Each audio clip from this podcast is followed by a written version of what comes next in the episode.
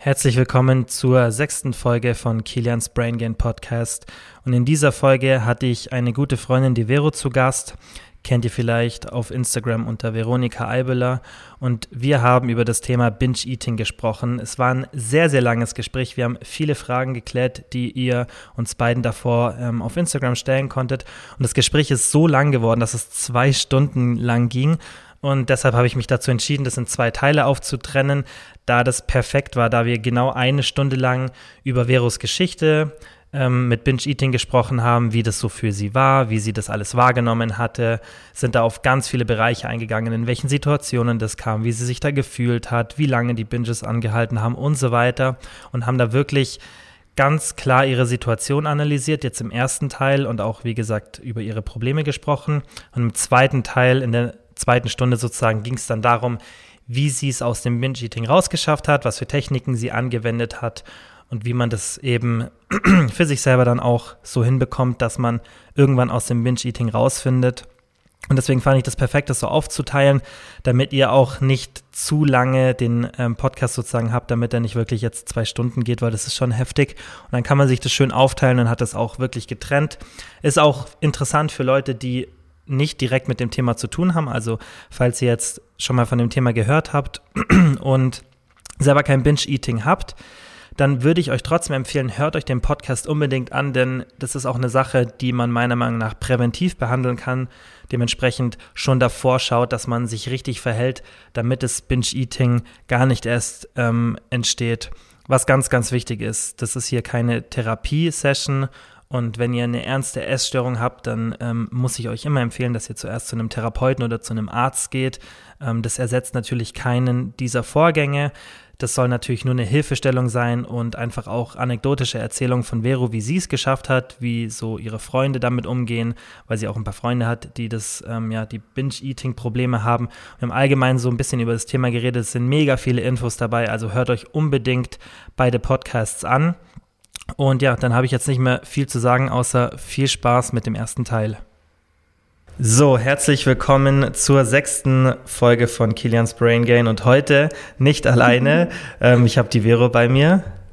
Hallo. Hallo.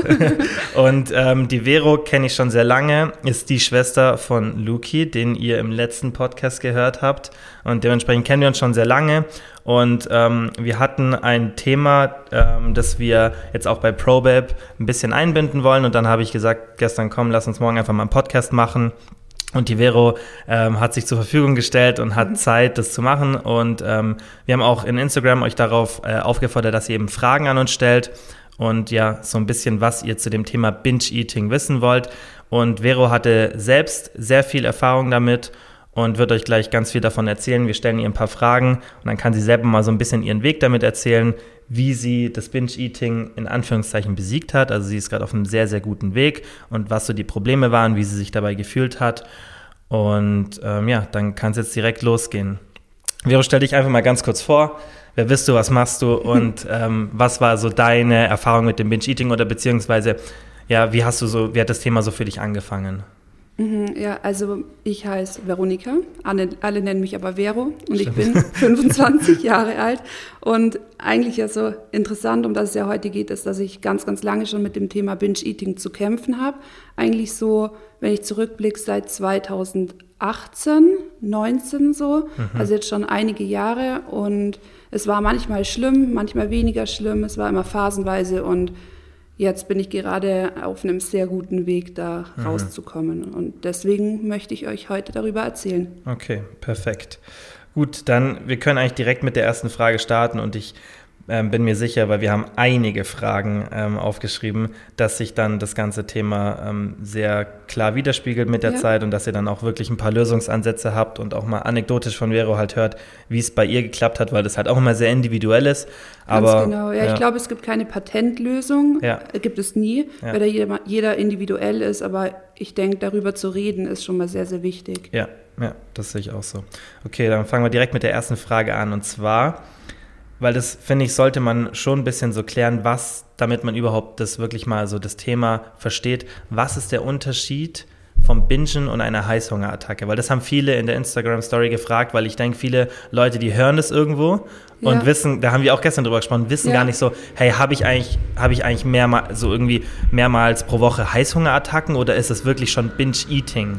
Ja, das ist eine sehr, sehr gute Frage. Und da finde ich, kann man immer so differenzieren. So Heißhunger kann auch einfach mal, dass man ein bisschen zu viel isst. Das kann auch dieser, man hat den ganzen Tag nichts gegessen oder man hat am nächsten Tag nach einer Partynacht hat man Heißhunger und dann isst man halt irgendwas und isst vielleicht auch zu viele Kalorien, aber man hat trotzdem keinen Binge. Für mich ist ein Binge, ist für mich, wenn man die Kontrolle verliert. Also kompletten Ko Kontrollverlust beim Essen und auch wirklich sehr, sehr schnell in sehr kurzer Zeit sehr, sehr viele Kalorien isst.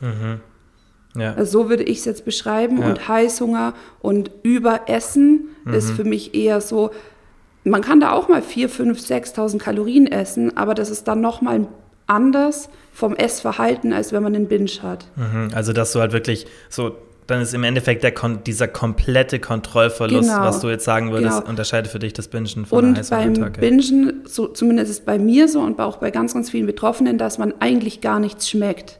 Mhm. Also ich habe auch manchmal Heißhungerattacken gehabt und hatte auch schon Überessen, beispielsweise so ähm, All You Can Eat, wo man dann mal Mhm. 4.000, 5.000 Kalorien isst. Und da ist es für mich, da ist noch irgendwie ein bisschen Genuss dabei. Mhm, Und okay. beim Bingen war es einfach nur dieses wirklich nicht mal mehr kauen, nichts schmecken, einfach nur reinstopfen. Mhm. Ja, also zum Beispiel wäre jetzt eine Heißhungerattacke für dich, wenn du sagst, keine Ahnung, du siehst irgendeine Werbung oder du oder hast irgendwie einfach keine Ahnung, einen schlechten Tag oder einfach Mhm. irgendein Bedürfnis, was zu essen und auf einmal, keine Ahnung, gehst du McDonalds, holst dir ein Menü von McDonalds, isst es aber bewusst, weißt, es schmeckt dir und Ja, dann, genau, Ja. und dann hast du, du hast einfach den Heißhunger darauf gehabt und Ja. fühlst dich auch ein bisschen schlecht, aber wenn du einen Binge hast, dann, Genau, also ich habe jetzt, kann jetzt mal als, als Beispiel sagen, ähm, letztens hatte ich ähm, so Lust auf Schokolade Mhm. und äh, dann habe ich auch, ich glaube, eine Tafel gegessen und das ist für mich absolut kein Binge. Ja. Das ist so, es hätte jetzt nicht sein müssen Ja. und es ist nicht so cool in der Diät und Ja. insgesamt muss jetzt eine ganze Tafel nicht sein, aber das ist für mich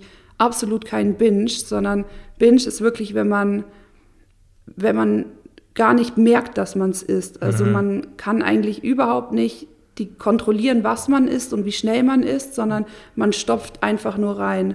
Und da auch ganz komische Kombinationen, da steht nicht der Genuss im Vordergrund, sondern einfach nur dieses Reinstopfen Ja, und okay. möglichst viel in Okay. kurzer Zeit. also halt wirklich, dann ist halt das Primäre wirklich, dass man die Kontrolle verliert und nicht Genau, so eine genau. Mahlzeit einfach mal Ja, viel isst, so weil man Lust genau. drauf hatte, sondern Ja. wirklich das dann so exzessiv macht. Ja, das denke ich ist wichtig, weil viele dann irgendwo denken, oh Gott, ich leide am Binge-Eating, dabei ist es halt einfach nur unkontrollierter Heißhunger, Ja. den man zu oft sozusagen Ganz nachgibt. genau. Und ich finde, ich meine, da ist vielleicht ein bisschen so, es hat Binge-Züge, wenn man jetzt so wirklich Heißhunger Mhm. hat und ähm, so ein bisschen die Kontrolle verliert oder wenn man zum Beispiel Frustessen hat. Mhm.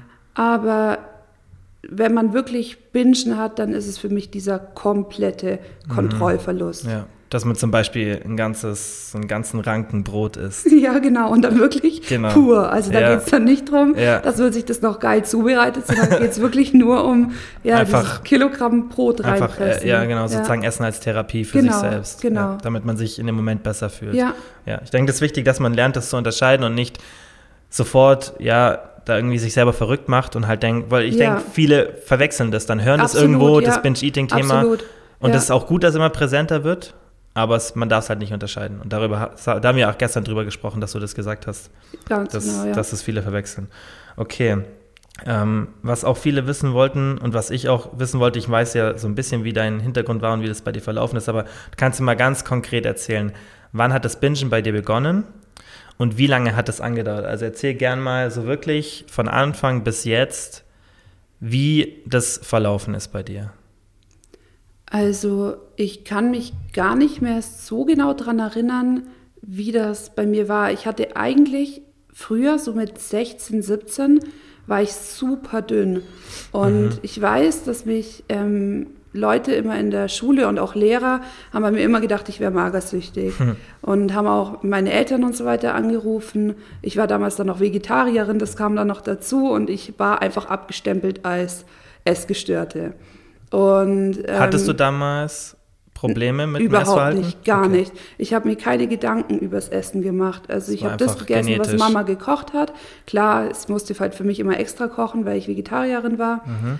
Ähm, aber ich habe Süßigkeiten gegessen. Ich habe mir keine Gedanken gemacht. Ich denke, ich habe nicht super gesund gegessen, aber halt einfach ganz normal, würde ich sagen. Mhm. Okay. Also meine Eltern haben auch immer darauf geachtet, gesund zu kochen.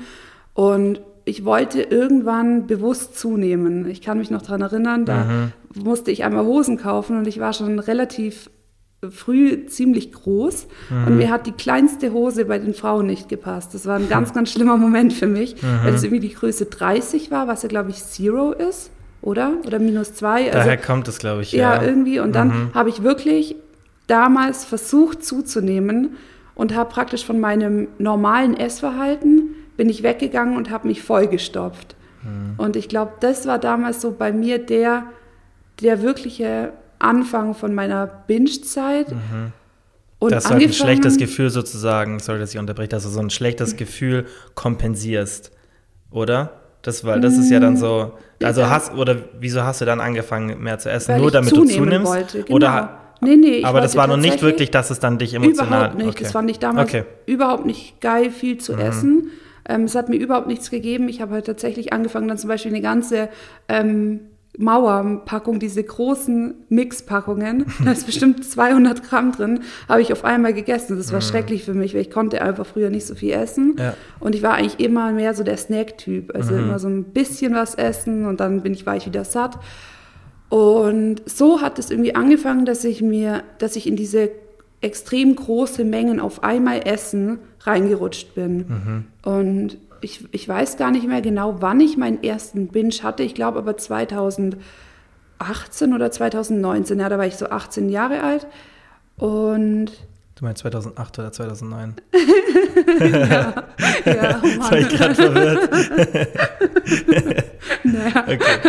genau, ich war 18, 19 Jahre alt. Wann war das dann? 2013? Das ist auf jeden Fall nicht 2008, 2009. Okay, es ist egal. Auf jeden Fall, ich war 18 und 19, also so vor sechs, sieben Jahren. Da weiß ich, hatte ich meinen ersten Binge und das war richtig, richtig schlimm. Und der war damals sogar noch relativ klein. Ich würde mal sagen, so wenn ich zurückdenke, vielleicht 4000 Kalorien auf einmal. Und ähm, ich weiß nicht mehr, was der genaue Auslöser war, aber es war irgendwas ähm, Schlimmes in Anführungsstrichen ist passiert, was mich damals, damals emotional. Ich glaube, irgendwas war auf der Arbeit. Ich war komplett überfordert. Das war damals meine Ausbildung, habe ich angefangen. Und dann habe ich angefangen ähm, zu bingen. Und da bin ich richtig, richtig reingerutscht. Und ab da hatte ich das, am Anfang ging es eigentlich noch, da hatte ich es vielleicht so einmal im Monat, zweimal im Monat, dann manche Phasen, also phasenweise mal wieder gar nicht. Aber ich habe es nie ganz losbekommen. Also war dieser, dieses viele Essen damals, um zuzunehmen, hat ja dann eigentlich schon jetzt eine, eine, große, eine große Zeitdifferenz gehabt zu dem ersten wirklichen Binge. Also war ja das nicht ja, wirklich der so Auslöser. Zwei, drei Jahre, genau. Mhm, ich Mhm. weiß auch nicht, ob das einen Zusammenhang hat, aber damals mit diesem bewusst zunehmen habe ich halt große Mengen angefangen zu Okay, essen. Und das mhm. konnte ich davor gar Okay, nicht. ja, Aber ja. Mhm. ich weiß nicht, ob das im Zusammenhang damit steht, aber dadurch hat sich auf jeden Fall mein, mein Verhältnis zu Essen verändert. geändert. Und dann ist verändert. es, Ja. dann hat es halt dann irgendwann, irgendwann war die erste Essattacke Genau. und dann kam das so schleichend. Genau, ja. Und ich weiß, dass ich dann einmal, als ich mit diesem, als ich eigentlich meinen allerersten Binge hatte, so mit 18 Jahren, da habe ich das immer wieder gehabt. Also immer, wenn irgendwas Negatives war oder zu 90 Prozent der Fälle war mein Griff zum Essen. Und Mhm. Hast du da irgendwie, hast du bemerkt, dass du bingst? Hast du dir irgendwie Gedanken gemacht oder hast du das so ein bisschen wie so hingenommen und gar nicht so, weißt du, abgestempelt? So, du wusstest, weißt du, im Hinterkopf vielleicht ein bisschen, okay, das ist ein Problem, aber nicht so wirklich, dass es irgendwann mal ein richtiges Problem werden kann. Weil sonst Mhm. hätte es ja sein können, dass du es versuchst, im Keim zu ersticken. Oder war das gar nicht ja, so? das war es. Ich habe schon gewusst, dass es ein Problem Mhm. ist und ich habe mich geärgert, weil mit 18 habe ich mich sehr, sehr, sehr wohl gefühlt in meinem Mhm. Körper. Da ähm, hatte ich für mich eigentlich so meine, ich sag mal, meine Traumfigur oder ich Mhm. habe mich wirklich, wirklich rundum wohl gefühlt. Und dann habe ich natürlich durch diese ersten Binges auch extrem zugenommen. Also es war Mhm. dann schon so 10 Kilo und Mhm. das in relativ kurzer Zeit, also so in einem halben Jahr. Und dann habe ich angefangen mit Sport und Diät. Also Mhm. damals eben. Ja. Und dann ähm, war das für mich schon immer so dieses, okay, du bingst und dann setzt du dich noch unter Druck und du weißt, dass du eigentlich, dass es nicht richtig ist, was du da machst oder dass es nicht gesund ist, was du machst, aber ich habe das nie so betitelt. Also ich habe nie Mhm. gedacht, okay, ich bin jetzt essgestört oder ich habe jetzt eine, ich habe jetzt dieses Binge-Problem. Vermutlich sind die Konsequenzen dann halt auch noch nicht so in greifbarer Nähe, weil es halt, weil ein Binge, klar, für sie am nächsten Tag vielleicht schlecht und so, aber meistens hat das am Anfang noch nicht so krasse Auswirkungen wahrscheinlich, dass man das, Ja. und man verbindet das jetzt auch nicht so wirklich mit Weißbulimie oder so, die in den Medien immer, zu, besonders zu der Zeit, schlimm angeprangerten Essstörungen. Dann denkt Ja, man so, das ist man- doch harmlos, genau, nur man- Binge-Eating. Es ist harmlos und was ich damals auch ähm, eben gedacht habe, dass das ähm, oft war, weil ich irgendwie feiern war, wegen dem Alkohol, dann habe ich irgendwie, weil ich auf Diät bin, war das halt dann so Diät-Binges, was natürlich dazu beigetragen hat, keine Frage, aber ich habe das nie so, ich habe mir nie wirklich Gedanken darüber gemacht, wusste aber eigentlich schon, dass ich das dass ich getriggert werde von meinen Emotionen. Also ich war immer schon sehr ähm, sensibler Mensch. Also ich habe mir schnell Sachen zu Herzen genommen, habe schnell war immer sehr sehr selbstkritisch und ähm, also, mh, wie soll ich das beschreiben, dass ich mir immer schnell Gedanken gemacht habe, dass ich nicht gut genug bin oder dass ich irgendwas ähm, für irgendwas nicht, nicht irgendwas nicht richtig mache und das waren eigentlich bei mir immer so die größten Triggerpunkte, wo ich dann zum Essen gegriffen Klar, habe. in dem, Al- in dem Alter für Frauen, denke ich, relativ normale Gedanken leider. Ja. Also es ist ja, das ist nichts, was man jetzt zum ersten Mal hört Ja. und was halt auch, denke ich, viele so betrifft und dann vermutlich auch ein Trigger sein kann, der dann, weil das ist ja viel emotional, das Bingen und dann kann Ich sowas halt, Ich denke auch, ja. Es gibt natürlich verschiedene. Auslöser, Ja. aber ich glaube, bei den meisten ist es wirklich, ähm, kommt es aus den negativen Gefühlen raus. Und Mhm, definitiv. bei mir war es aber irgendwann ähm, so gefestigt, dass ich es in jeder Situation gemacht habe. Egal ob Stress, Mhm. egal ob ich überfordert war, ob wenig Schlaf, ob Diät, ob ähm, manchmal auch, wenn ich glücklich war. Es war einfach, Mhm. irgendwann musste es keinen bestimmten Grund mehr geben. Ja, und es war auch nicht immer jetzt nur während einer Diät eigentlich, oder? Es war Nein, also nein. besonders hat ja nicht während einer Diät angefangen. Es hat einfach so angefangen, aus, hat- aus emotionalen genau, Situationen. Es hat, äh, es hat angefangen Ja. aus emotionalen Situationen, war auch meistens so, Mhm. um negative Gefühle irgendwie zu kompensieren. Aber Mhm. irgendwann war einfach, war es schon so normal für mich, Mhm. dass es auch in anderen Situationen war und manchmal auch schon morgens begonnen hat und das eigentlich komplett ohne, ohne Auslöser. Ja, okay, da, also, dass du, das ist, das finde ich mega interessant, dass und du ich denke, das bei halt, ganz, ganz vielen so. mhm, dass du, du hattest gar keine, keinen, du hattest nicht dieses eine Ereignis, das kam tagsüber, das sich dann emotional runtergezogen hat, sondern das war eher wie so ein,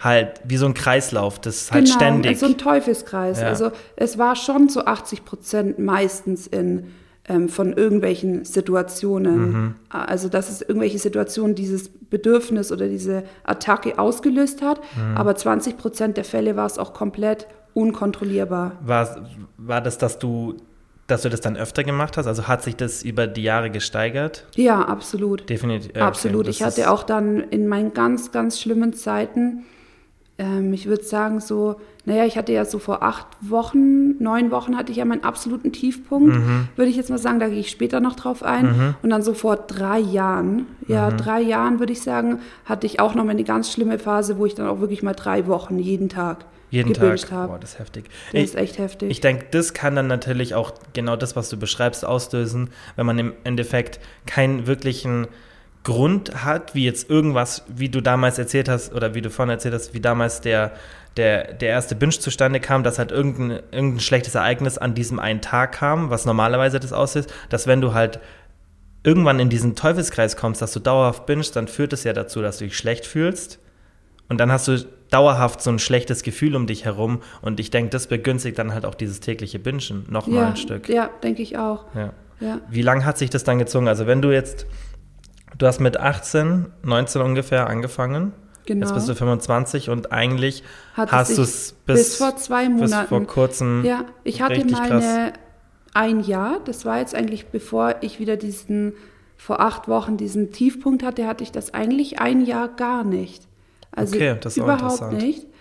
Ich hatte manchmal Phasen, wo ich das, wo ich das schon so, so leichte Binge-Attacken hatte, würde mhm. ich jetzt mal sagen, aber es war nie der komplette Kontrollverlust. Mhm. Also das hatte ich wirklich ein Jahr gar nicht und habe das auch so auf Instagram öfter kommuniziert, dass ich das überhaupt nicht mehr habe und dass ich da so froh drüber bin. Mhm. Und dann kam es auf einen Schlag wieder. Und das hat mhm. mir halt gezeigt, dass man, dass man sich da nicht so, man darf sich da nicht so im wie sagt man, in Sicherheit fühlen, wenn man es nicht wirklich, genau, wenn man nicht wirklich genau. sich mit dem Problem konfrontiert hat, oder? Also Absolut. Also, und hier, jetzt habe ich dann auch einfach gemerkt, dass es was ganz viel Tieferes ist. Als du dachtest. Genau.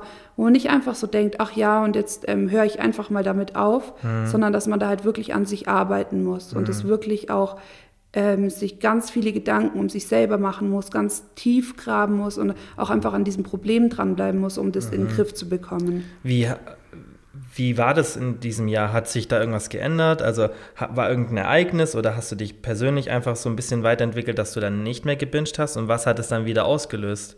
Weil das ja, finde ich, auch mega interessant. Wieso hast mhm. du ein Jahr mhm. nicht gebinged und dann hat also fast nicht wahrscheinlich und dann hat es wieder angefangen? Hm, das war einfach, weil ich, ich glaube, ich habe hab einfach eine neue Arbeit gehabt. Mhm. Das war einfach alles irgendwie ähm, cool. Ich hatte auch damals, als ich in, ähm, in Thailand war, hatte ich auch eine sehr, sehr gute Work-Life-Balance, mhm. würde ich jetzt mal sagen. Also mhm. ich habe mich wenig mit Essen beschäftigt mhm. und habe auch eigentlich eine ganz, ein ganz gutes Verhältnis zu Essen entwickelt. Also auch schon so die letzten eineinhalb Jahre, dass ich ein dass ich wirklich ein gutes Verhältnis zu Essen bekommen mhm. habe. Also eben auch durch, ähm, durch ProBabe, durch das ganze Tracken, dadurch, dass ich mich viel mit Ernährung auseinandergesetzt habe, mhm. viel selber Rezepte mache, die, ähm, die so ein bisschen, sage ich jetzt mal, gesünder sind, mhm. aber trotzdem Zutaten enthalten, die, die man sich vielleicht mhm. verbieten würde. Mhm. Ich hatte aber nie ein schlechtes Gewissen, wenn ich eine Pizza gegessen habe. Also okay jetzt nur mal als Beispiel. Ja. Also mein ja. Essverhalten war schon sehr, sehr gut, mhm. wurde aber dann auch alles wieder ausgelöst durch ja, persönlichen Stress, durch mhm. ganz, ganz wenig Schlaf hatte ich eine Zeit lang, ja. dass ich einfach, ich war einfach richtig erschöpft und dann bin ich so schlimm wie noch nie ins Bingen mhm. reingerutscht. Also das ganz ist, schlimm. Ja, das ist ein interessanter Punkt und ich denke, das ist auch eine Sache, die man halt im Endeffekt beachten muss oder die wahrscheinlich ein sehr, sehr starker Auslöser für die meisten ist und auch vermutlich so der beste Therapieansatz ist, dass man einfach erstmal versucht, allgemein, dass man sich nicht so sehr auf dieses Essen so krass fokussiert, sondern halt auf das so den Mindset, den man allgemein mit sich selbst hat, die Zufriedenheit.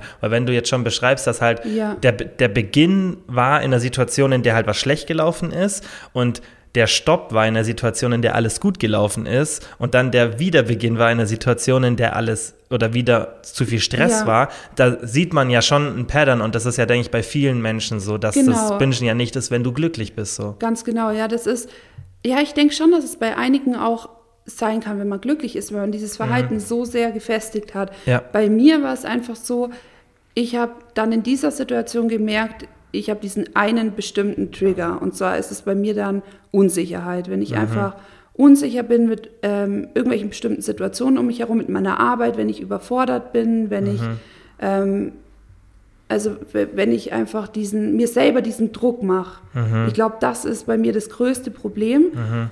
Und da habe ich einfach ganz, ganz lange dann mich mit mir selber beschäftigt und wusste einfach, dass ich daran arbeiten muss. Man muss nicht am Binge arbeiten mhm. oder an einem normalen Essverhalten, sondern man muss an dem Punkt arbeiten, der den Binge auslöst. Mhm. Und bei mir war das einfach Unsicherheit mit mir selber, ähm, diesen Druck, den ich mir selber mache, Streben nach Perfektionismus, mhm. ähm, irgendwie sowas. Und allen gerecht werden. Genau, allen gerecht werden, möglichst mhm nicht anecken. Mhm. Das war bei mir so dieses ganz, ganz große Thema. Mhm. Und deswegen arbeite ich da gerade auch sehr, sehr intensiv dran. Und ich glaube, das ist auch wirklich dieser Weg, wie man, wie man es rausschafft, indem man nicht versucht, irgendwelche primär irgendwelche Tipps umzusetzen oder irgendwie ähm, versuchen möchte abzunehmen, wenn man dann denkt, wenn man abgenommen hat, dann wird dieses Problem ist dieses Problem nicht mehr da, sondern mhm. dass man wirklich sich mal überlegt, warum binscht man eigentlich was? Ist, also das klingt, soll jetzt nicht böse klingen, aber was stimmt nicht mit mir? Ja. Wo bin ich nicht im Reinen mit genau, mir selbst? Genau, wo bin ich nicht im Reinen mit ja. mir selber und was habe ich eigentlich für ja. ein Problem, dass ich überhaupt zum Essen greife? Das mhm. ist ja kein normales Verhalten, wie man mit Problemen umgeht. Genau, definitiv. Und das muss man auch erkennen, weil ja, das auch was sich man muss da auch einfach so diese Scham davor verlieren, dass man, ja. um, dass man sagen kann, ich habe ein Problem. Genau. Und im Endeffekt, das ist ja auch das, was sich ganz klar in den Studien und so in der Literatur zeigt, ist, dass der Schlüssel zum Erfolg sozusagen oder der wichtigste Faktor, um mit einer Essstörung, ähm, ja, um sozusagen die in den Griff zu bekommen, ist, dass man das Problem erkennt und es lösen möchte. Genau, ja. Und da habe ich auch, das habe ich auch einmal in einem Post geschrieben, dass so dieses Messer fünfmal in der Wunde rumdrehen und mhm. dann noch Salz reinzustreuen, mhm. so zum Abschluss, das ist halt das, was, was dann funktioniert, was unheimlich anstrengend ist, was mhm. auch wirklich wehtut. Und ich saß so oft heulend daheim und habe mir gedacht, ich will einfach nicht mehr mich mit diesem Problem beschäftigen. Mhm. Aber es ist halt der einzige also da bin ich mir sicher, das ist eigentlich so der einzige Weg, wie man es rausschafft, mhm. indem man mhm. sich wirklich an der schmerzhaftesten Stelle ansetzt und daran arbeitet. Ja, konfrontieren im Endeffekt. Genau, sich selber mit seinen Problemen konfrontieren ja. und schauen, was eigentlich, was man eigentlich für ein Problem ganz tief im mhm. Inneren hat. Okay. Wie, also du hast ja gerade das schon mal angeschnitten, in welchen Situationen so eine Essattacke, also so ein Binge-Eating-Anfall angefangen hat. Du kannst ja mal so ein bisschen erzählen, in was für Situationen das war und wie das dann begonnen hat. Was war so der Ablauf? Wie hast du dann, also wie hast du sozusagen die, den Binge mhm. vollzogen? Was hast du da gemacht?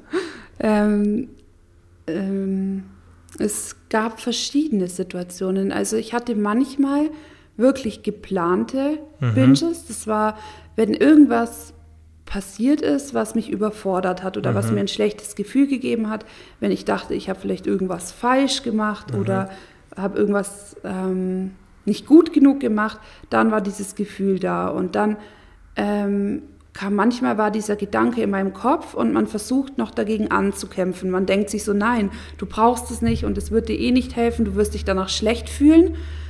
Aber Manchmal bin ich dann wirklich bewusst einkaufen gegangen für einen Binge, was hm. eigentlich total krank ist. Hm. Aber meistens lief es so ab, dass ich, ähm,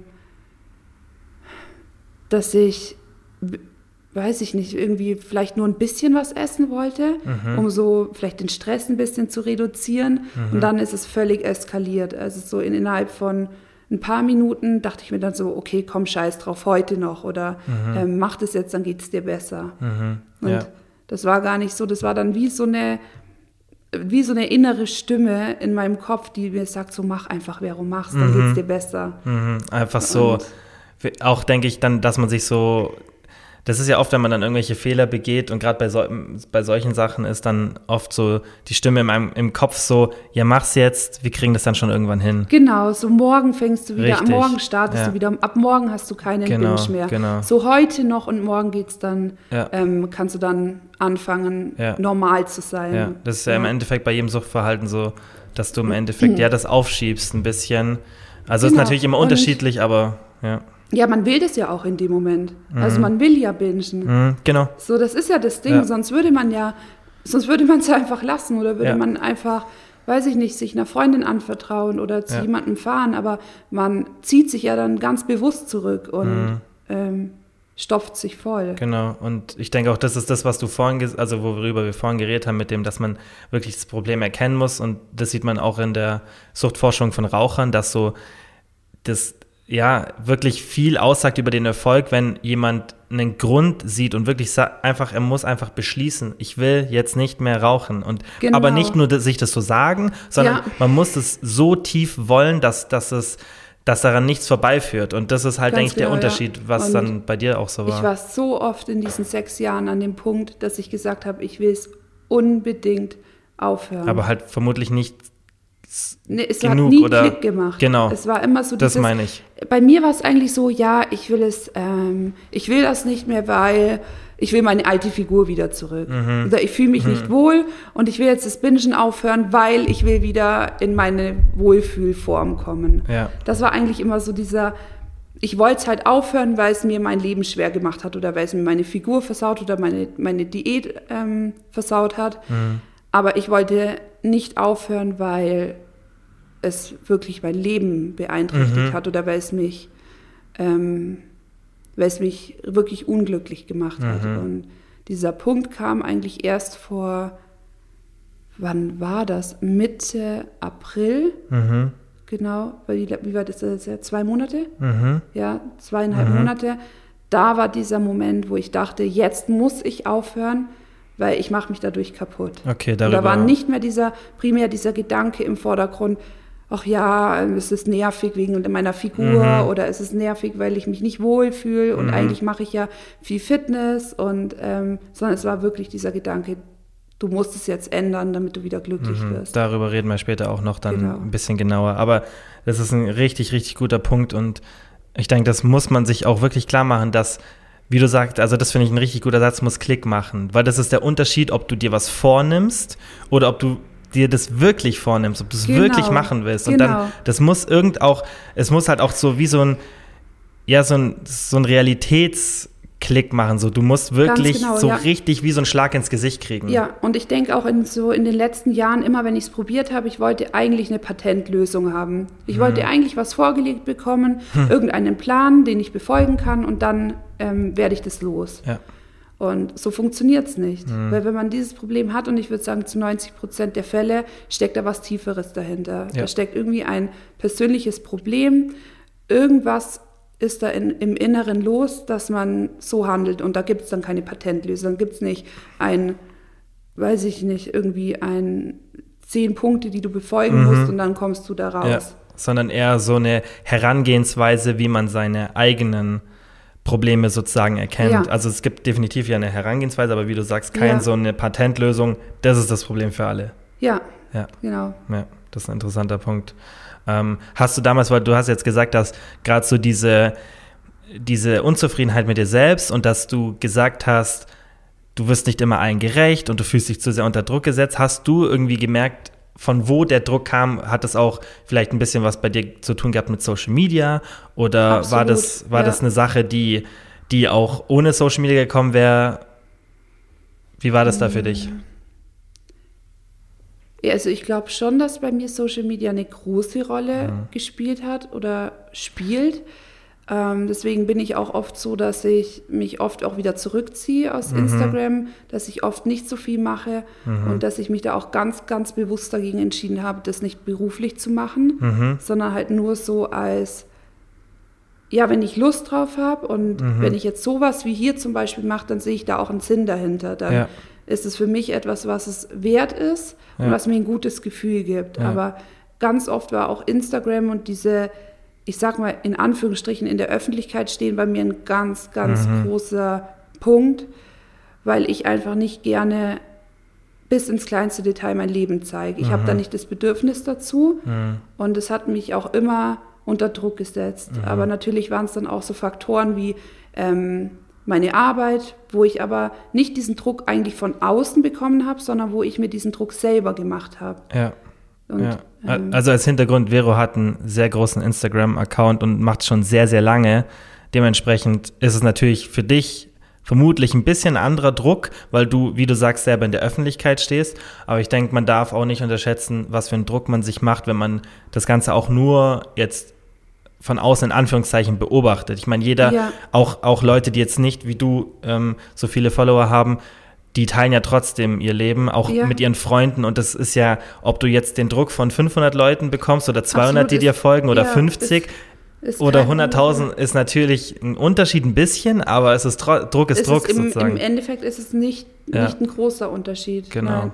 Und ich denke, da ist aber auch ganz, ganz viel Einfluss von Bildern, die wir jeden Tag Mhm. äh, so zu sehen bekommen. Input, dann ist es so viel, was auf einen einprasselt, Mhm. Dass ich mittlerweile auch ähm, sehr selektiere, welche Stories schaue ich mir an und wie oft scroll ich wirklich durch mein Instagram. Mhm. Ja, Wa- was ich mir da immer denke, weil ich bin an sich bin ich kein Freund von so von diesem Social Media verteufeln, weil es auch so viele positive Ist Aspekte hat. Zum absolut. Beispiel das, was wir jetzt machen.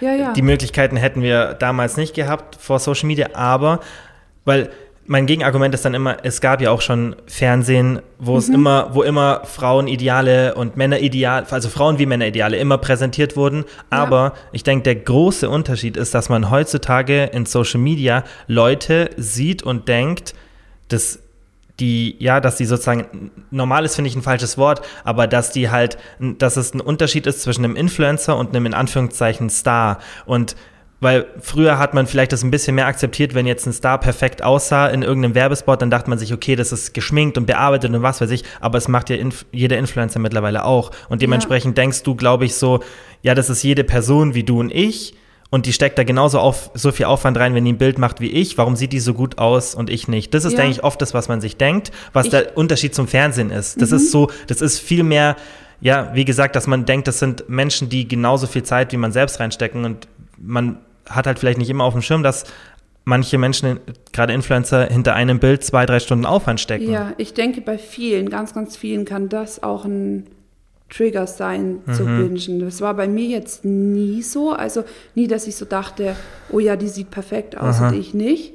Das hat mich eigentlich immer relativ wenig gejuckt. Es war, glaube ich, eher so dieser Stress von so vielen Reizen, mhm. was mich so ein bisschen. Mhm. Mm, und dass man halt auch da rein, dass du da auch rein, du, reinpassen musst in das Ganze. Gerade wenn du jetzt wie genau. du dann ja. noch in der Öffentlichkeit steht, dass du, stehst, dass du halt dann so in diesen typischen, ja, du musst wie, wie jeder andere, in Anführungszeichen, Fitness-Influencer sein, alles immer perfekt, weißt du, das ja. meine ich halt. Das ja. ist natürlich eine Art von Druck, die das klar. dann natürlich die, die Unzufriedenheit begünstigt. Mhm. Und deswegen muss man auch lernen, das real zu betrachten. Deswegen ist Absolut. es ja gut, wenn man, wenn man auch als Influencer mal zeigt, dass es nicht immer nur gute Tage gibt. Natürlich sollte man das, finde ich, nicht übertreiben, weil es ja auch viel um Positivität und so geht. Also ja. das finde ich immer wichtig. Man sollte ja auch, man sollte sich auf das Gute im Leben so konzentrieren. genau, aber man sollte trotzdem halt nicht auf jeden Fall keine Bilder bearbeiten, die dann so aussehen, ähm, ja, dass man dann, wenn man jemanden in echt sieht, denkt, das ja. ist nicht die gleiche Person, ja. weil.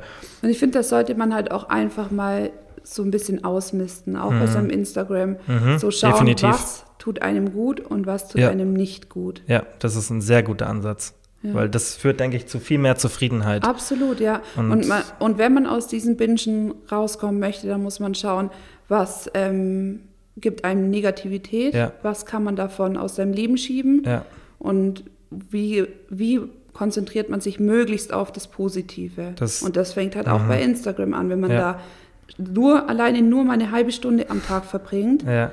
ähm, muss man da halt schon anfangen, sich wirklich all das Negative und was einen irgendwie stört, ähm, ja, zu entfernen. Mhm. Auf Instagram ist es am allerleichtesten, da kann mhm. man einfach entfolgen. Genau, das denke ich mir auch. Vielleicht einfach mal durch den Instagram, durch die, durch die Leute, die man abonniert, gehen und mal die Leute, denen man nur folgt, weil sie schöne Bilder machen, vielleicht nicht mehr so viel Aufmerksamkeit schenken, ja. sich auf die Leute konzentrieren, die wirklich einen Mehrwert bringen und die das auch realistisch machen.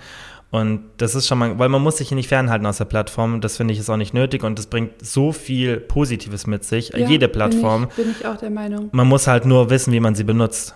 Und da ja, muss man halt ist, einfach ehrlich zu sich selbst sein. Ja, ja, weil natürlich ist es schön, wenn man schöne, das ist, deswegen funktioniert es ja auch, es ist angenehm, wenn man schöne Bilder von anderen Menschen sieht, aber man muss das halt in einem normalen Maß machen, nicht so, dass Und es. man muss halt schauen, gibt einem dieses Bild jetzt gerade was ein positives Gefühl? Oder Schaue ich es mir einfach nur gern mhm. an?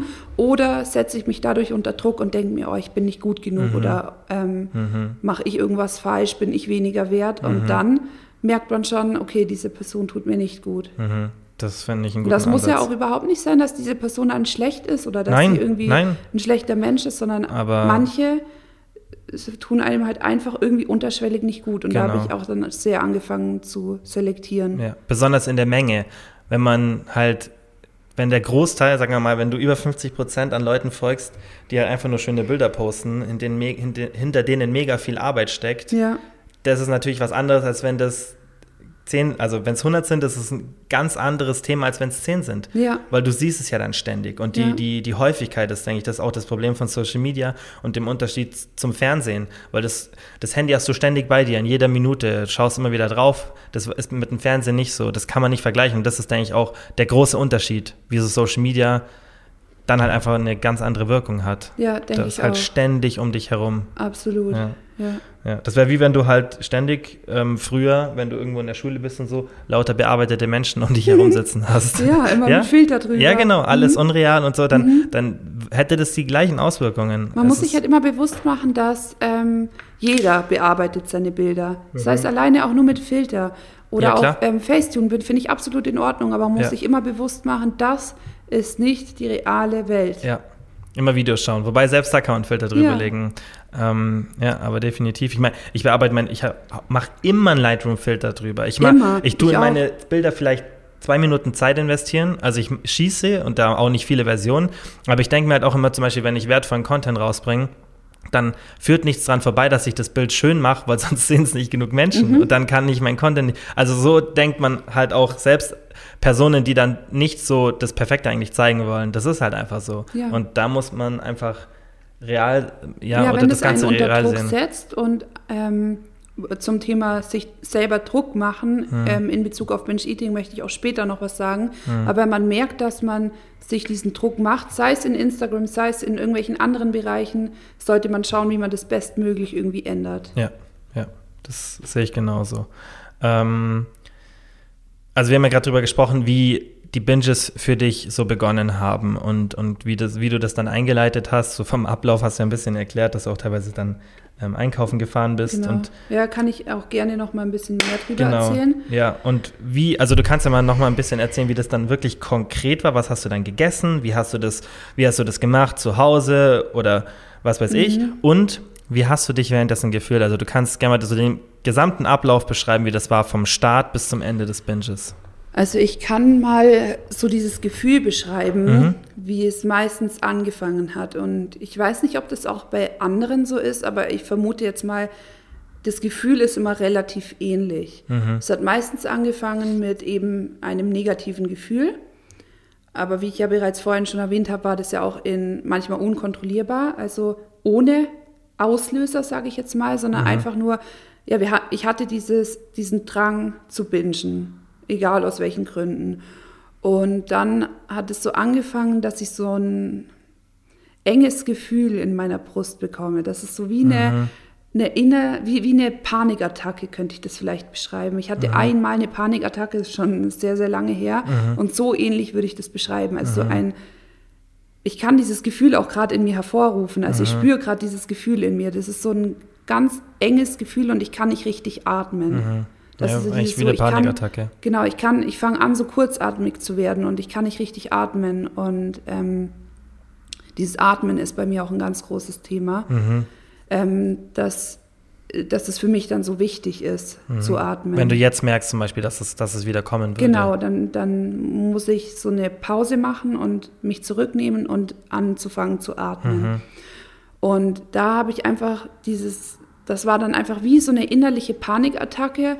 Mhm. Und dann bin ich meistens schon unkontrolliert ähm, irgendwie zum, zum Schrank gelaufen. Und ich habe meistens noch versucht, ähm, ich sage das immer, ich habe versucht, noch lecker zu bingen. Mhm. Also ich habe versucht, schon noch irgendwie äh, mir Sachen zuzubereiten, ähm, die noch einigermaßen gut schmecken. Oder habe natürlich dann noch die Schokolade genommen, die mir besser schmeckt, mhm. als das, das mir gar nicht schmeckt. Ähm, und meistens hat es dann angefangen mit wirklich zwei Tafeln Schokolade, einer Packung Gummibärchen, einer Packung Chips.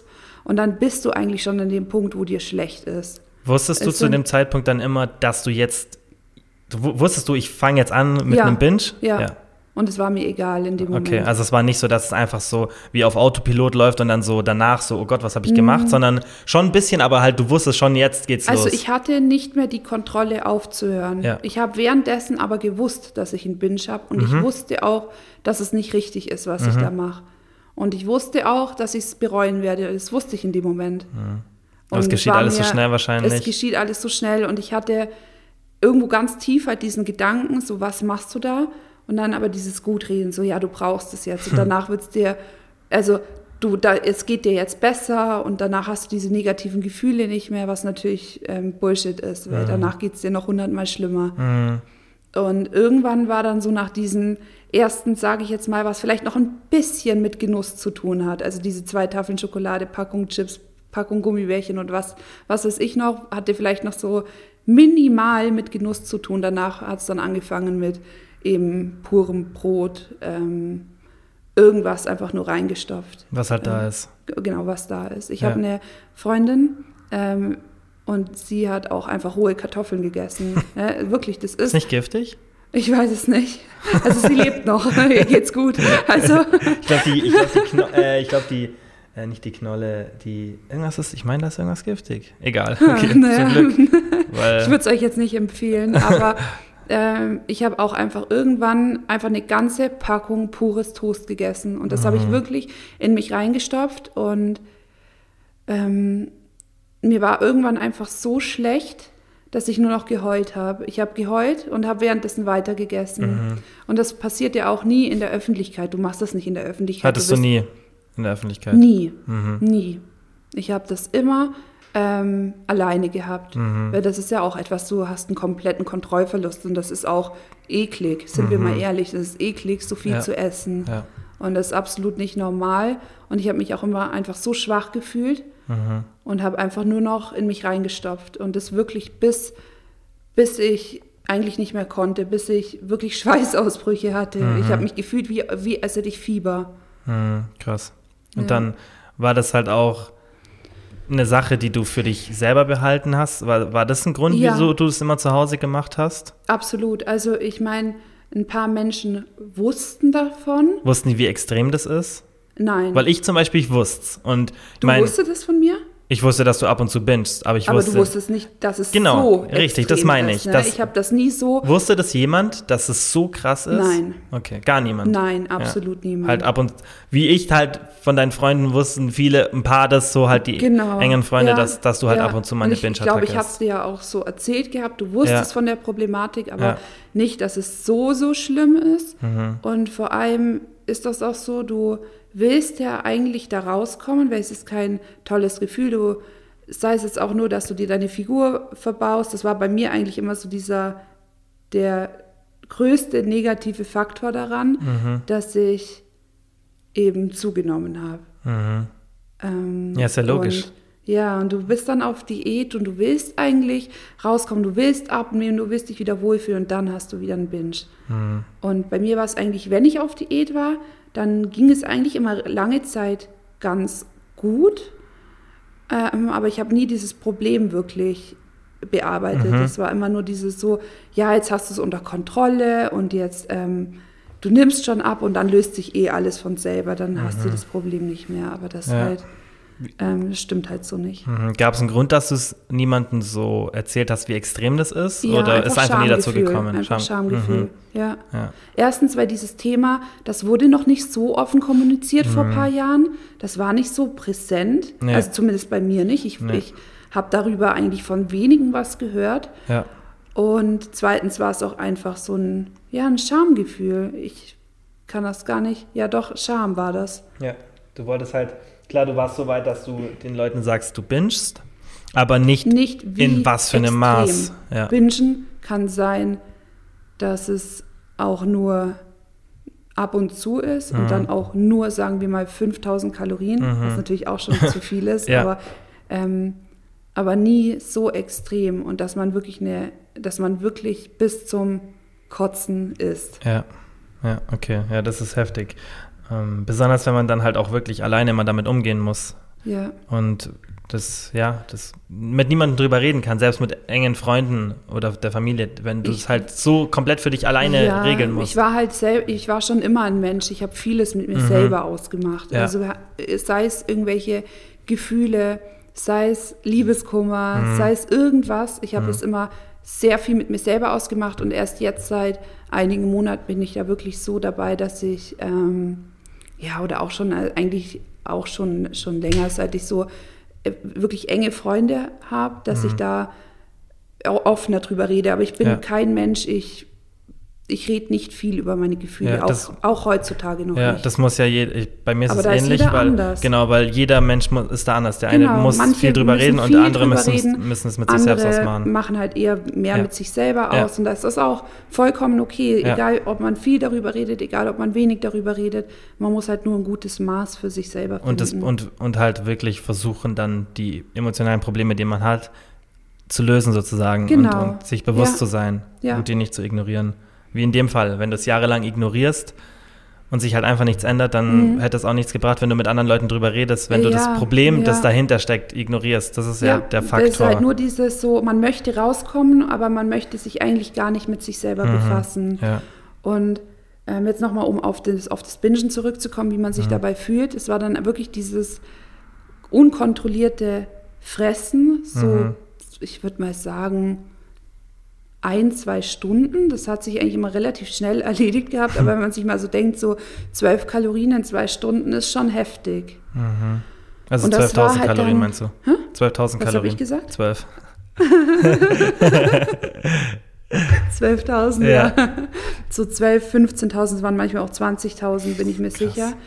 Und da war das halt wirklich dieses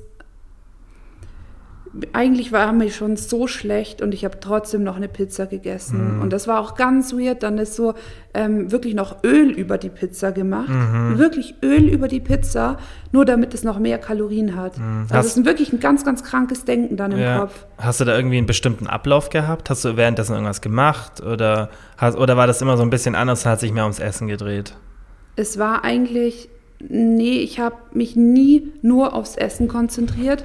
Das war eigentlich eher so diese Nebensache. Ich habe währenddessen mhm. versucht, mich abzulenken ein bisschen. Mhm. So, ich habe Videos angeschaut, Filme angeschaut. Okay. Ähm, irgend, also ich habe mich nie bewusst auf das Essen konzentriert. Mhm. Und heutzutage achte ich zum Beispiel darauf, das Essen bewusst zu essen. Das ist ja was, was du schon immer sehr, sehr gut konntest. So, Das hast du auch das ganz, ganz oft ja, aber du ja. machst das schon sehr lange. Ja, so, ja, weil ich es irgendwann erkannt habe. Ja, auch mit dem wirklich so kauen und genau. wirklich bewusst essen. Und das mhm. ist das, was ich auch immer vermitteln möchte. So konzentriert euch auf das Essen. Es muss ja. nicht extrem sein, aber ja. ähm, ich esse auch super gerne, während ich Filme anschaue. Total gerne, aber man muss trotzdem ist, schmecken währenddessen. Genau, und ich meine, das Thema, also wieso ich das damals begonnen habe, ist, weil ich eine Zeit lang, ich hatte immer wie so, also das ist schon ewig her, 20 würde ich sagen, das war sicher vor vier, fünf Jahren, da hatte ich halt immer wie so einen aufgeblähten Bauch und ich habe mich dann mhm. gefragt, wieso ist es so? Und ich werde, denke ich, auch mal noch einen ausführlichen Podcast darüber machen. Und da habe ich halt auch da ein bisschen in meiner eigenen Research rausgefunden. Ja, ich weiß, halt, Luft schluckst Genau, ne? dass das halt nicht, das. genau, ja. ich war beim Gastroenterologen und so, Magenspiegelung gemacht, hat gesagt, ist nichts und Unverträglichkeit und so. Mhm. Die konventionellen Sachen, mhm. auf die jeder heutzutage immer geht. Und dabei ist meiner Meinung nach, ich bin kein Arzt, aber das, was ich halt in meiner eigenen Research und auch anekdotisch so gesehen habe, ist ein anderes Problem. Der Grund dafür ist, wie gesagt, es wird jetzt den Rahmen sprengen, aber halt bewusstes Essen ist ultra wichtig. Ja. Und ich denke auch in so einem Fall, dass man halt wirklich mal lernt, dass Essen Essen ist und nicht irgendwie emotionale Befriedigung. Ja, es ist was Elementares und wir brauchen das und Essen ist was unglaublich Schönes. Mhm. Und man geht ja auch gerne mal, absolut. Und auch dieses, dass man sich auch mal, dass man auch mal isst, weil man was zu feiern hat. Mhm. Oder bei uns hat das Essen, in meiner Familie hat das immer eine eine ganz angenehme Bedeutung gehabt. Also mhm. wir haben immer zusammen zu Abend gegessen mhm. und es war immer total schön und ich treffe mich ganz oft mit meinen Eltern, mit meiner Familie zum Grillen und das ist, mhm. das ist mega, mega schön und es ist aber nichts, womit man irgendwie Gefühle mhm. äh, kompensieren sollte. Ja. Also das ist, Essen ist ja im Endeffekt ein soziales Ereignis. Es gibt, Ganz genau, also ja. es ist was super Schönes, ja. aber ähm, genauso wie es auch ein positives Gefühl hervorrufen kann, kann es eben auch was Negatives hervorrufen. Ja. Und da muss man ganz, ganz aufpassen. Und ähm, nach diesem, nach diesem Binge, da war es immer am schlimmsten, das Gefühl, wenn man dann mhm. wieder, wenn man dann eigentlich wieder zu sich kommt mhm. und ich, ich war wirklich dann, wenn ich irgendwann realisiert habe, wie viel ich gegessen habe. Es war eigentlich gar nicht so das Problem, dass ich dachte, ich habe jetzt, weiß ich nicht, 12.000 Kalorien gegessen, sondern es war eher dieses, jetzt hast du es wieder nicht geschafft, jetzt hast mhm. du wieder versagt und was stimmt eigentlich nicht mit dir? Und ich saß ganz oft vor dem Klo und habe mir wirklich gewünscht, ich hätte Bulimie. Mhm. Also ich habe mir ganz oft meine Finger gesteckt und dachte, komm, jetzt schaff's einfach zu kotzen. Aber Oder es ging nicht. Es ging nicht, was ja. jetzt mein Glück ist, wirklich was mein Glück ja. ist. Und, aber ich kenne von ganz, ganz vielen, die mir geschrieben haben, ähm, dass sie sich den Finger stecken. Und mhm. ähm, sie schaffen es oft, aber ganz oft ist ja Binge und Bulimie, es geht das so Hand in Hand. Mhm. Und bei mir war irgendwo das Glück, sage ich jetzt mal in Anführungsstrichen, dass ich nicht kotzen konnte. Ja, weil sonst wärst du noch in das zweite reingerutscht. Ganz genau, aber ich habe mir so oft so lange den Finger gesteckt, bis mein ganzer Hals wehgetan hat. Das ist krass. Mein, das, also das ist ein guter Punkt, dass äh, Binge-Eating und Bulimie oft Hand in Hand laufen. Man vergisst ja auch oft diese Bewegungsbulimie, die ganz viele haben und es nicht wissen, dass du halt ein Binge nicht nur durch das Erbrechen kompensierst, sondern dass du halt auch exzessive Bewegung suchst. Das hatte ich dann beispielsweise ja. dadurch, dass ich nicht kotzen konnte, was ja irgendwo mein Glück war. Mhm. Und ich hoffe, dass, dass niemand, der das jetzt hört, auch wirklich Bulimie hat. Mhm Aber bei mir war das dann so dieser nächste Tag mit kompletten Hungern. Also wirklich komplett hungern. Ich habe manchmal ein, zwei Tage gar nichts gegessen mhm. oder nur so ein bisschen Gemüse und exzessiv Sport gemacht. Mhm. Also wirklich ganz viel ähm, Cardio gemacht und ganz extrem auf die Kalorien geachtet, die ich dabei verbrenne mhm. und das versucht irgendwie wieder so ein bisschen zu, ein bisschen zu kompensieren. Mhm. Das, aber das ist so ein Verhalten, das haben, also das ist ganz oft ähnlich bei den, bei den Menschen. Mein Bruder Luki hat mir das genauso erzählt. Ja. Bei dem war das ja auch immer so. Und wir haben auch in dem anderen Podcast darüber gesprochen, dass er dann das genauso gemacht hat. Er hat gebinged und hat dann den, teilweise den ganzen Tag nichts gegessen. Ja, also er hat gesagt, er hat teilweise ja. ein, an einem Tag für zwei Tage gegessen, sozusagen. Ja. Und das ist, bringt dich dann in so einen Teufelskreis. Absolut, das ist das Schlimmste, was man machen kann. Und ich habe ähm, ich habe sogar manchmal am nächsten Tag sogar Abführmittel genommen. Mhm. Das ist absolut ähm, kacke und das ist mhm. wirklich so schlimm, aber ich habe wirklich dann nichts gegessen und nur mhm. Abführmittel ge mhm. genommen und das ist ja. Ja, dann, ja, das ist halt, nicht. Äh, weil im Endeffekt, weißt du, wenn man Binge-Eating so von außen sieht und sich damit nicht so auskennt, dann denkt man oft vermutlich, ja, es ist jetzt von den Essstörungen die harmloseste Krankheit. Natürlich, Natürlich ist Magersucht lebensbedrohlich dich, ja. und so, aber ja. da sieht man jetzt auch schon, wie das sich auf deine Gesundheit auswirken kann, Absolut, wenn du dann sowas anfängst. Das macht halt auch wirklich depressiv. Also mir ging es auch wirklich, vor allem in Binge-Phasen, ähm, mhm ging es mir wirklich richtig schlecht. Hm. Also wirklich richtig schlecht. Wie lange hat das so angedauert, vom, vom Start bis zum Ende des, von dem Binge? Also du hast mal gesagt, meistens zwei Stunden so. Ja, ich kann das nicht ähm, genau sagen, weil es war oft so dieses wirklich reinfressen und ich konnte dann nicht mehr essen. Mhm. Ich hätte mich übergeben, mhm. aber nach zwei, drei Stunden wenn man ein bisschen Schläfchen gemacht hat, geht schon wieder eine fettsauende Tafel Schokolade rein, weißt du, ich meine, man ja. ist so in dieser, in diesem Wahn drinnen, dass man eigentlich nur weiterstopfen möchte und ja. ja. Also hast du teilweise auch aufgehört? Ich habe Dich ausgeruht und wieder oh, weitergemacht. Ja, ja, Oder in ganzen Phasen, wo ich das hatte, wenn ich es mal eine Woche hatte, ähm, einfach am nächsten Morgen gleich weitergemacht. Mhm. Hm. Das ist krass. Hast du auch wie so ein Katergefühl gehabt am nächsten Absolut, Tag? ja, ganz schlimm, mhm. ganz, ganz schlimm. Ähm, ich habe teilweise so schlimme Bauchschmerzen gehabt, dass ich nicht schlafen konnte. Mhm. Und ich habe richtig so, ich habe ja vorhin schon gesagt, ich habe mich gefühlt, als wäre ich auf, äh, als hätte ich Fieber. Mhm. So, so habe ich mich gefühlt oder auch so ganz, ähm, man, also so richtig schlapp, richtig energielos. Wenn man jetzt mal ein bisschen mehr isst, so, dann fühlt man sich am nächsten Morgen, hat man richtig viel Kraft, man kann ins Training mhm. gehen, mhm. macht irgendwie viel, richtig, richtig, richtig gutes Training, wenn man mhm. sich so denkt, boah, ja, ja, die Carbs, die haben mir richtig gut getan, aber da war es einfach so ein richtig krankes Gefühl. Also ich, mhm. als hättest du eine Grippe und so mhm. dieses Gefühl in den Beinen, dieses so, so, überall Wassereinlagerung gehabt. Also so war das halt bei mir. Ja. Ich meine, ich neige auch dazu, dass ich relativ schnell Wasser einlage. Das mhm. merke ich mhm. jetzt auch an heißen Tagen oder Wetterumschwung. Ja. Aber da war das schon richtig extrem. Da habe ich das Wasser beim Laufen gemerkt in meinen Beinen. Das ist so heftig. Aber das hört man von vielen, dass mhm. es dann gerade bei Frauen. nochmal bei Frauen extremer. Diese, ja. diese Wassersensibilität mhm. im Körper, dass es dann dazu führt, dass man sich dann am nächsten Tag noch schlechter fühlt. Im Endeffekt hast du dann, du hast vielleicht während dem Binge so ein bisschen ein gutes Gefühl, aber eigentlich danach ist dann wieder Katastrophe. Also es bringt dir auch nicht wirklich was. Absolut nicht. Ja, ja diese, diese kurze Binge-Zeit im mhm. Endeffekt. Ja, also es ist kein schönes Gefühl, was du dann. Nein, und du nimmst dadurch hast. nicht mal mehr irgendwie ähm, so, dass man sagt, es wäre jetzt irgendwie ein Refeed-Day, also ähm, so ein Ladetag, ja. sondern dass man, es ist einfach nur, es ist zu viel Essen und das kann dein Körper nicht verkraften. Mhm.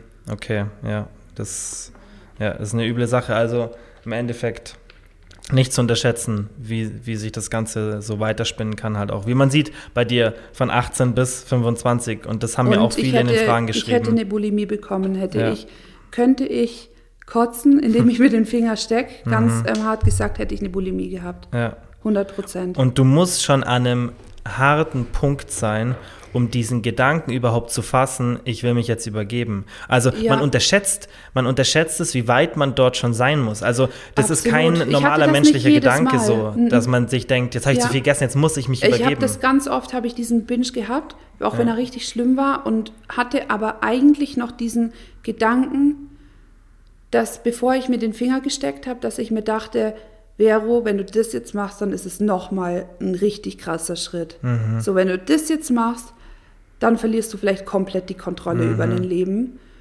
Und ich habe es, viele Male habe ich mir dann gedacht, so, nein, Vero, ab morgen startest du einfach wieder durch oder ab morgen ähm, schaffst du das in den Griff zu bekommen, hack das jetzt einfach ab und mach no morgen nochmal weiter. Mhm. Aber oftmals war es auch einfach so, dass ich dass ich mir einfach dachte, boah, jetzt kotzt du alles. Ja, im Endeffekt, du, du bist ja, also du warst ja schon so weit, dass du es probiert hast. Hätte ja. es dann geklappt, ja. wärst du vermutlich schon und in die Bulimie gerutscht. Als ich dann irgendwann halt gemerkt habe, ich kann nicht kotzen, mhm. habe ich auch wirklich ganz, ganz schlimm, ähm, ganz, ganz viel Abführmittel ja, genommen. Das erzählt. Und das ist, ist halt auch wieder, ja, furchtbar ist es also für den Körper auch und das ist absolut schrecklich. Also. Ja. ja das glaube ich. So, das war jetzt der erste Teil vom Binge Eating Podcast mit Vero. Ich bin mir sicher, dass ihr einiges mitnehmen könnt und dass es auch mal interessant war zu hören, wie es denn für Vero war. Ich bin mir sicher, dass ihr einige Parallelen seht, falls ihr selber vom Binge Eating betroffen seid. Aber es ist, wie gesagt, auch interessant, falls ihr nicht direkt damit ähm, zu tun habt, aber präventiv einfach handeln wollt und vorbereitet sein wollt auf so eine Situation. Deshalb wird auch der zweite Teil mega interessant, denn da gehen wir konkret darauf ein, wie Vero denn es geschafft hat, vom Binge-Eating loszukommen. Klar, wir sind jetzt auch schon im ersten Teil ein bisschen drauf eingegangen, aber im zweiten Teil werden sich alle Fragen nur darum drehen und das wird dann nochmal eine Stunde mit ganz, ganz vielen Infos rund um das Thema sein. Und dann kann ich jetzt nur noch vielen Dank sagen für eure Aufmerksamkeit. Ich weiß, so eine Stunde ist wirklich lang, ähm, aber ich bin mir sicher, dass es schnell vorbeigeht, wenn man sich's anhört und die Informationen wirklich aufnimmt. Und ähm, ich verspreche euch, dass der zweite Teil auch sehr, sehr interessant wird. Ja, und wie gesagt, vielen Dank fürs Zuhören und dann bis zum nächsten Mal.